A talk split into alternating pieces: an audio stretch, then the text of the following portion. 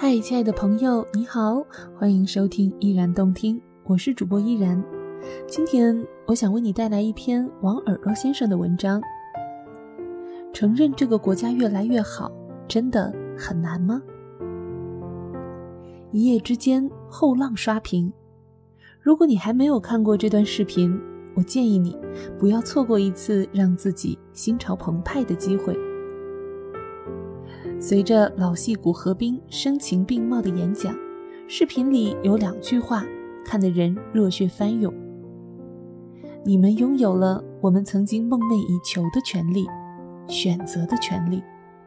你们有幸遇见这样的时代，但是时代更有幸遇见这样的你们。可也是这两句话，却在朋友圈、微博、公众号引来无数群嘲。有人在文章里直呼何冰为“何戏子”，说小破站玩起了迷蒙的把戏。有人在朋友圈里公开嘲讽，大义凛然地称：“不要谄媚年轻人，年轻人不值得致敬。”而在微博里被顶到最上方的评论是说：“年轻人被房子绑架了，并没有选择权，这算什么有幸？算什么好时代？”这条评论收到了将近六万的点赞。我相信看过这条视频的你，也会有跟他们类似的困惑：这到底算不算一个好时代？这个时代的年轻人到底还有没有选择权？这个国家的年轻人到底还值不值得致敬？今天我就想聊聊这三个问题，相信你听完之后一定有所收获。这到底算不算一个好时代？我的父亲生于一九五八年，他一岁到四岁，恰逢新中国成立后最困难的三年。在历史书上，这三年是一个专有名词：一九五九至一九六一三年困难时期。有多困难呢？中国共产党历史第二卷记载。粮油和蔬菜、副食品等极度缺乏，严重危害了人民群众的健康和生命。许多地方城乡居民出现了浮肿病，患肝炎和妇女病的人数也在增加。据正式统计，一九六零年全国总人口比上年减少一千万。突出的如河南信阳地区，一九六零年有九个县死亡率超过了千分之一百。为正常年份的好几倍。我的老家在山区，有野菜、树根与树芽，人口密度也没有平原地区那么高，所以倒不至于饿死人。但即便如此，我的奶奶也因为产后营养不良，落下了纠缠终身的病根。我的爷爷亲眼看到人们争相去挖观音土，回家蒸成馍充饥，最后因为消化不了了。活活胀腹而死。等到父亲长到八岁，到了入学的年纪，刚念了两年书，又赶上了文革。学校上课是有一搭没一搭，大部分时间都是在搞运动、搞串联。在我还是个学生的时候，父亲常常跟我讲他学生时代的故事。念初中时，父亲成绩特别好，尤其是数学，自己看了课本就无师自通。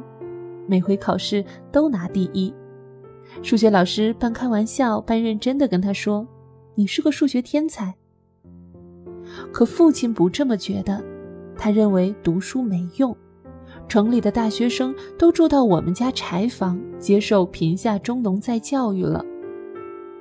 有一年秋天，学校后山上的板栗熟了，学生们上山打板栗，送到食堂炒熟后，学校分给了全体老师。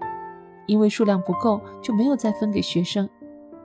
结果有好事的学生带头闹事，一张大字报贴到了校长办公室，叫嚣着要打倒资本家的走狗。校长就这样被关在办公室不敢出来，也没有人敢揭掉那张大字报，硬生生在屋里饿了三天，差点没命。这就是我父亲的时代，阶层流通渠道通通堵死。看起来很遥远，但其实并不远，只不过隔了一代人的距离。反观今天，我们的时代呢？再贫穷的家庭也不至于饿死人了吧？只要好好读书，考上大学，比如我自己，就脱离了祖祖辈辈面朝黄土背朝天的命运循环。我见过太多人，读过几本书，就整天把“这是最好的时代，也是最坏的时代”挂在嘴边。只要地球尚未毁灭，就没有“最”这一说。什么是好的时代？标准只有一个，那就是这个时代有没有比上一个时代文明一点、富裕一点、和平一点、多元一点。如果有，那这就是一个好的时代。承认这一点很难吗？第二个问题，这个时代的年轻人还有没有选择权？有个词在年轻人之间特别火，每年春节前后都会引起全民讨论。逃离北上广深，这两年甚至开始了逃离省会。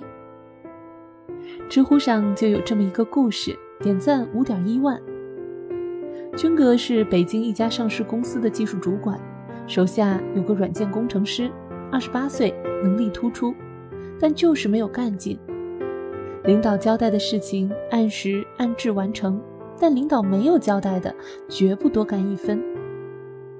军哥很器重小伙子，所以单独找他聊过几次，动之以情，晓之以理。可小伙子嘴上答应的好好的，事后该怎样还是怎样。军哥闹不明白，直到有一天，两人讨论一个方案时，小伙子手机忽然响了，跑出去接了个电话。回来后便面带急色的要请假，军哥，我家里有点急事儿，今天下午和明天要和你告个假。看着他不安的样子，军哥还以为他家里出了什么事儿，小伙子却说：“那倒不是，前段时间我和我女朋友在西安看了一套房，定金也交了，忽然通知明天摇号，所以我得赶紧到西安去。”军哥有些吃惊，问。你为什么不在北京买房，而要跑到西安？小伙子说：“军哥，您是真不知道，北京现在的房价有多高。这半年，我和女朋友都快把北京城跑遍了，随便一个老破小都要五百万朝上，加上税费、手续费，首付没个二百万根本拿不下来。”军哥纳闷地说。可是你和女朋友都是做软件开发的，工作五年，钱应该攒的差不多了吧？小伙子回答说：“您说笑了，我不瞒您，工作五年省吃俭用，我们俩总共攒了八十万不到，这已经是极限了。而且我们双方的家庭都是农村的，经济条件一般，即使再攒几年钱，到时候也不知道北京的房价又涨成啥了。”中国人讲究安居乐业，安居在前，乐业在后。这个小伙子的困境似乎是当代年轻人的一个缩影。所以在后浪刷屏之时，那些反对的声音里，大多数人自嘲并没有选择。前浪一句涨房租，后浪就扑了。可是真的没有选择吗？这几天有篇很火的文章。九零后月薪四万辞职送外卖，不是所有成功都叫年薪百万。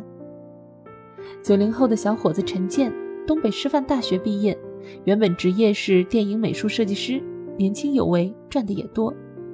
可是最近他却辞职去送外卖了。人们不理解，假的吧？工资这么高，他舍得？一看就是没穷过。可陈建有自己的理由。每天熬夜通宵也是家常便饭，辛苦做了好几天的设计，甲方一句话就否定了。还有照片里一眼就能看出来的不断后移的发际线。辞职之后，陈建就去饿了么做了骑手。他对现在的工作状态很满意，每天工作八小时，不工作的时间就属于自己。跑了一年多后，连脂肪肝都跑没了。做骑手让他找回了自己。什么是选择权？选择权不是可以自由选择什么，而是可以自由拒绝什么。这个时代给年轻人的选择权就在于：如果你想在大城市发展，那么大城市敞开大门为你提供工作机会，无论你有没有学历，干体力活还是脑力活。如果你想在大城市定居，那么你得付出李佳琦式的努力，一年直播三百八十九场。自问你能做到吗？像前文里二十八岁工作师那样没干劲，可永远不够。如果你吃不了九九六的苦，也可以选择退守到二线、三线，甚至去当外卖员，回农村，一样有机会成功。李子柒幼年丧父，被送去寄养；少年辍学，早早外出打工，出身比你悲惨吧？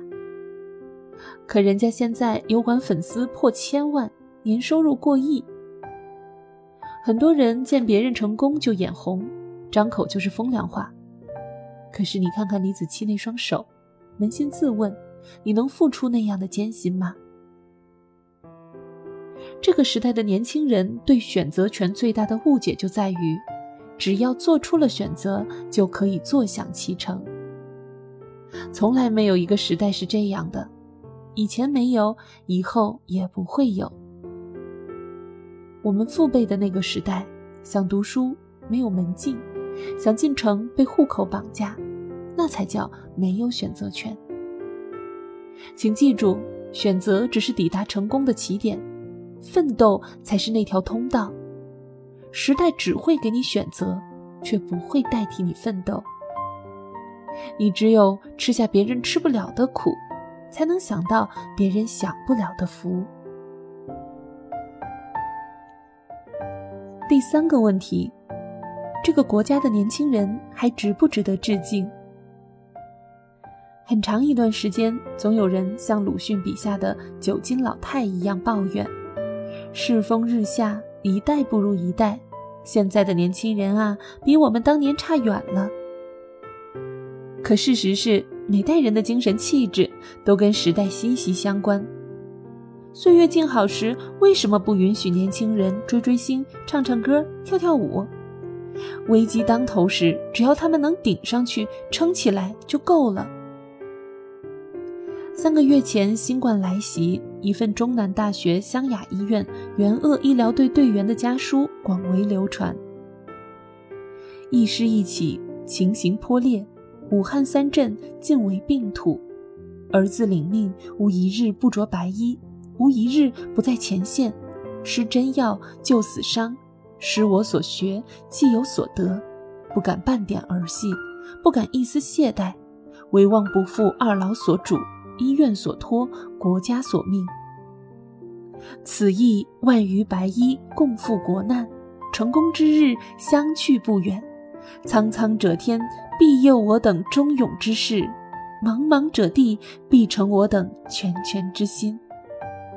然情势莫测，若儿成人，望父母珍重；儿领国命，赴国难，纵死国亦无憾。赵家有死国之士，容莫大焉。青山甚好，处处可埋忠骨。城中种，无需马革裹尸返长沙，便留武汉，看这大好城市如何重整河山。这封家书的作者是湘雅医院重症医学科主治医师赵春光。赵春光的父亲叫赵和亭，今年七十五岁了。是一名转业退伍飞行员。四十四年前唐山大地震，三十一岁的赵鹤亭是第一批运输救灾物资进入灾区抢险的战士。这两代父子恰好印证了一句话：一代人有一代人的长征，一代人有一代人的担当。数据统计，在全国四万多名支援湖北的医务人员中，有一万两千多名九零后、零零后的年轻人，他们难道不值得致敬吗？你应该还记得，八零后成长时曾被贴上“第一代独生子女”的标签，有些人称之为“垮掉的一代”。但是，二零零八年，北京奥运会圣火全球传递受到破坏时，汶川大地震撼动祖国西南时，正是八零后们迅速集结，保护圣火，保卫国旗，救援阵中。那些用血肉之躯护住奥运圣火的年少身影，那些从救援直升机上纵身跃下深渊的年轻战士，那些在废墟上用双手扒开砖缝的志愿者，他们不值得致敬吗？无独有偶，九零后成长时也曾被一些人当作非主流，动辄就骂他们脑残。可疫情来袭时，九零后成为了战役主力军，他们离开温暖舒适的家，在请战书上按下一个个红手印，在青春的面庞上留下一道道口罩勒痕。他们值不值得致敬？我当然不否认，这一代年轻人里有人反制，有人无知，比如热衷于举报，导致某平台被封，引起全网骂战的肖战脑残粉。可是，正如每个时代都有值得致敬的标杆一样，每个时代也都有活该唾弃的对象。这是时代的轮回，不是年轻人的原罪。说穿了，他们并不是我们要致敬的对象，他们也称不上这个国家的后浪。谁才是后浪呢？从来不是那些身穿燕尾服、手捧高脚杯的二代们。